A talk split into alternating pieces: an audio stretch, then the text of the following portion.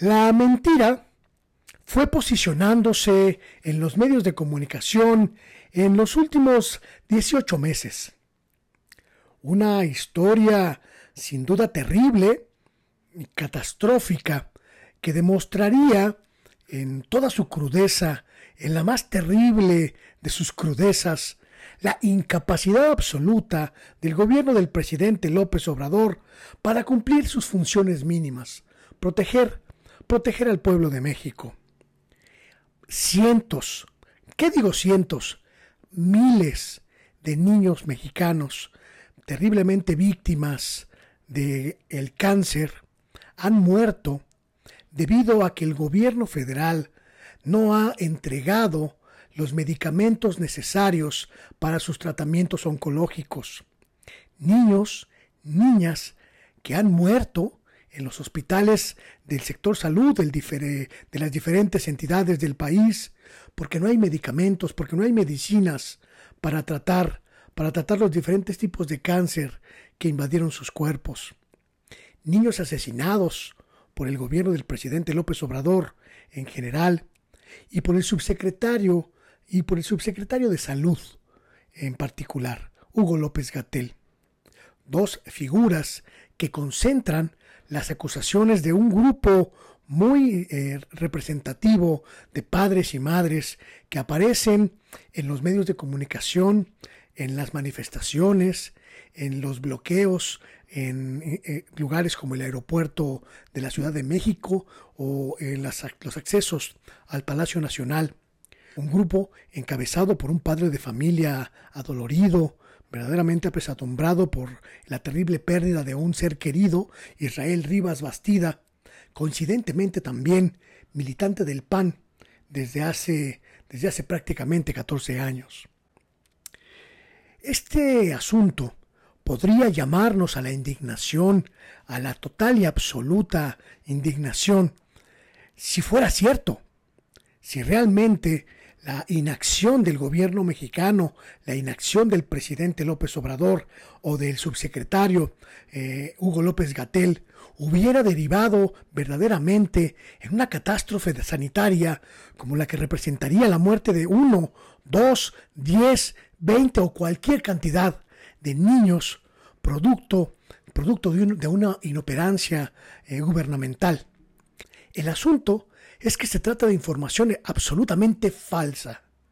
No hay absolutamente en ningún registro nacional y por favor, por favor, cheque bien esta información. No hay en ningún registro nacional ningún niño muerto a consecuencia directa o indirecta de la falta de suministro de medicamentos para los tratamientos de enfermedades oncológicas. No existe en el país un solo niño, una sola niña que haya muerto por falta de medicamentos oncológicos en nuestro país.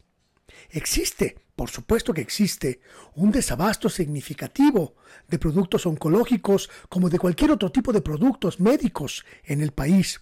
Y tiene que ver con dos causas principalmente. La primera, los, grandes laboratorios nacionales e internacionales han estado dedicados durante los últimos 18 meses a priorizar el suministro de insumos y medicamentos relacionados con el COVID-19 con la enfermedad que provoca este virus y las subsecuentes secuelas. No es para nadie un secreto que el mundo entero ha vivido una pandemia que ha obligado a las grandes potencias y a los países pobres por igual a enfrentar el flagelo con todas las herramientas a su disposición. Esto no significa de ninguna manera que se haya interrumpido indefinidamente el suministro de medicamentos oncológicos en el país por supuesto que no. No ha habido ninguna persona en este país que pueda asegurar fehacientemente que ha debido esperar cuatro, seis u ocho meses a que le suministren los medicamentos para sus enfermedades. Hay otro elemento que es muy importante analizar en este asunto. El, el enfrentamiento abierto y explícito del gobierno del presidente López Obrador, con un conjunto muy significativo de consorcios farmacéuticos que durante los últimos 10 años controlaron prácticamente todas las áreas de el suministro, distribución, comercialización y adquisición de medicamentos.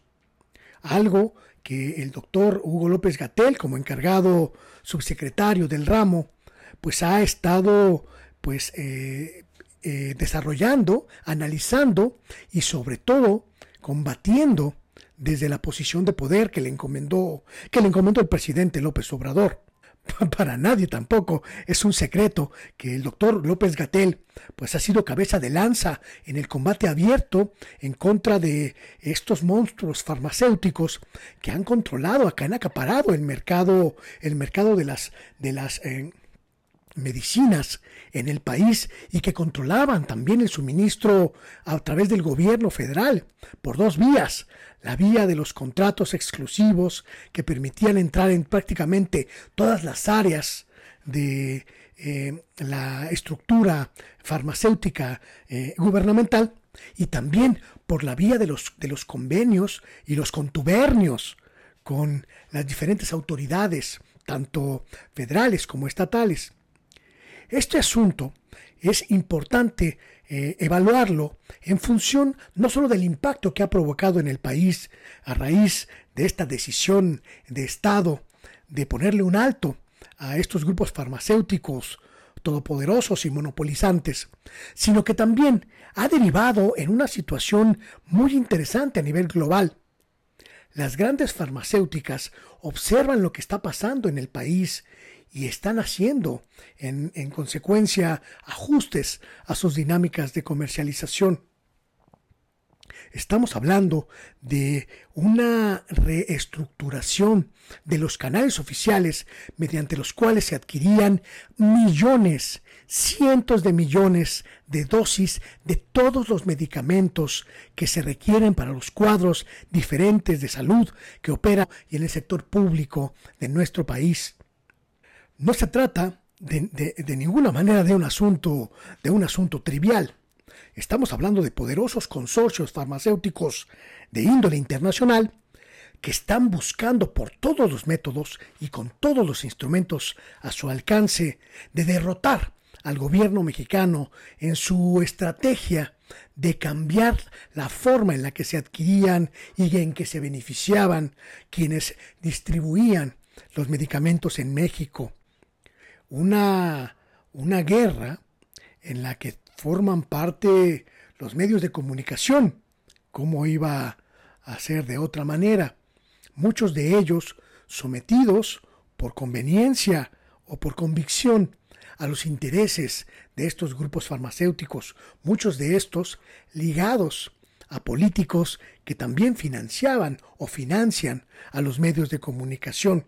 Una maraña, como podemos como podemos empezar a notar, muy compleja, pero además muy profundamente arraigada en nuestro país.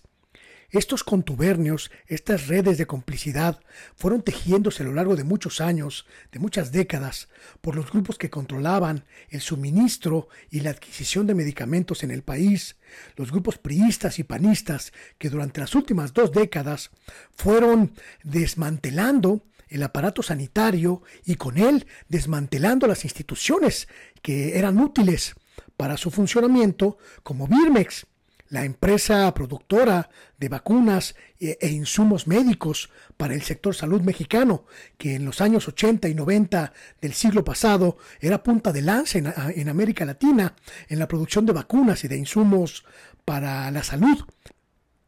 Este desmantelamiento corrió en paralelo con la eh, eh, entronización de los grupos farmacéuticos internacionales que se aliaron con políticos mexicanos para crear redes que favorecieran la adquisición de productos pues con contratos convenientes, contratos exclusivos, algunos de estos supercontratos multimillonarios, sin competencia, sin licitación en muchos casos, y que además permitiera una, crear toda una red en la que los beneficiarios principales, por supuesto, nunca eran, nunca eran los ciudadanos y las ciudadanas del pueblo, del pueblo de México. Políticos panistas y priistas, entre ellos, pues los exsecretarios de salud, que fueron cómplices del desmantelamiento de las estructuras sanitarias y del empoderamiento de las firmas internacionales y nacionales de suministros de medicamentos, los líderes camerales, los líderes partidistas, los diferentes los diferentes políticos y políticas que a lo largo de estas décadas se convirtieron pues en los principales eh, eh, títeres de los intereses farmacéuticos internacionales en nuestro país y que sirvieron, y muchos de ellos aún sirven a estos conglomerados, a estos consorcios.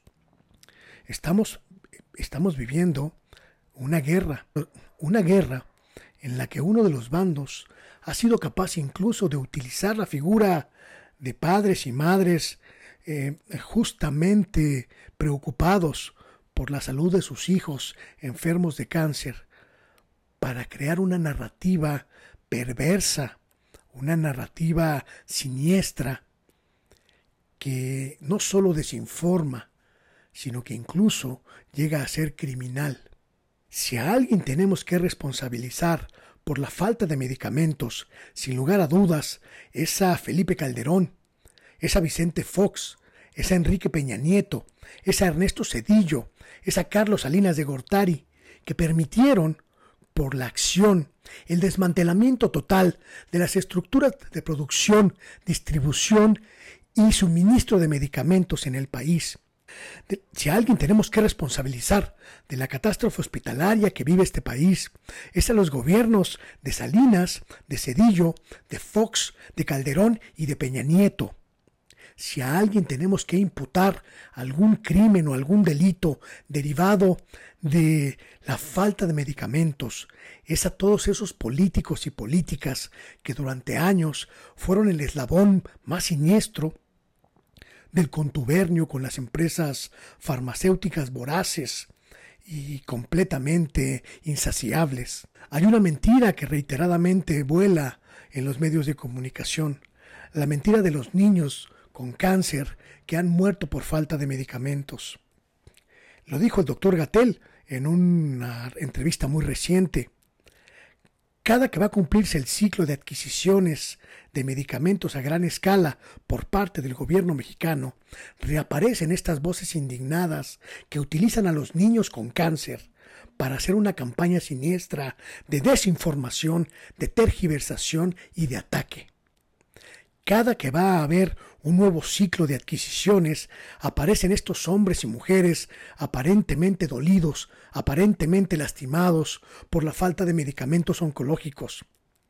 El asunto es que cada que reaparece esta narrativa, la sociedad se polariza y es importante identificar, identificar dónde está el enemigo. El enemigo está en la desinformación. El enemigo está en la suplantación. El enemigo está en quien utiliza fotografías de otros países para hacerlas aparecer como los niños y las niñas mexicanos que reclaman, que reclaman sus medicamentos. Todos, absolutamente todos, estamos obligados a exigir al gobierno la celeridad necesaria para que cada enfermo y cada enferma de cáncer o de cualquier otra enfermedad tenga a su disposición medicamentos a tiempo, medicamentos adecuados y medicamentos seguros. Pero esa decisión, esa determinación, no pasa por las mentiras, no pasa por la tergiversación y no pasa por la extorsión que desde muchos medios de información, que desde muchos medios de comunicación se quiere ejercer. Es importante diferenciar las demandas genuinas de las campañas desinformativas y de las campañas golpistas. Es muy importante estar alertas. Tenemos que estar alertas porque en las guerras mediáticas, que cada vez se han incrementado más en intensidad y en virulencia, pues pueden quedar atrapados en reclamos genuinos de la sociedad. Hay una mentira que recurrentemente, que recurrentemente vuela en el ambiente mexicano. es la mentira de los niños que han muerto, que han muerto a consecuencia de la falta de medicamentos para atender el cáncer. Una mentira siniestra, una mentira inhumana, una mentira que merecería toda nuestra condena y toda nuestra enérgica oposición. Yo soy Luis Guillermo Hernández y esto es El Oficio del Reportero.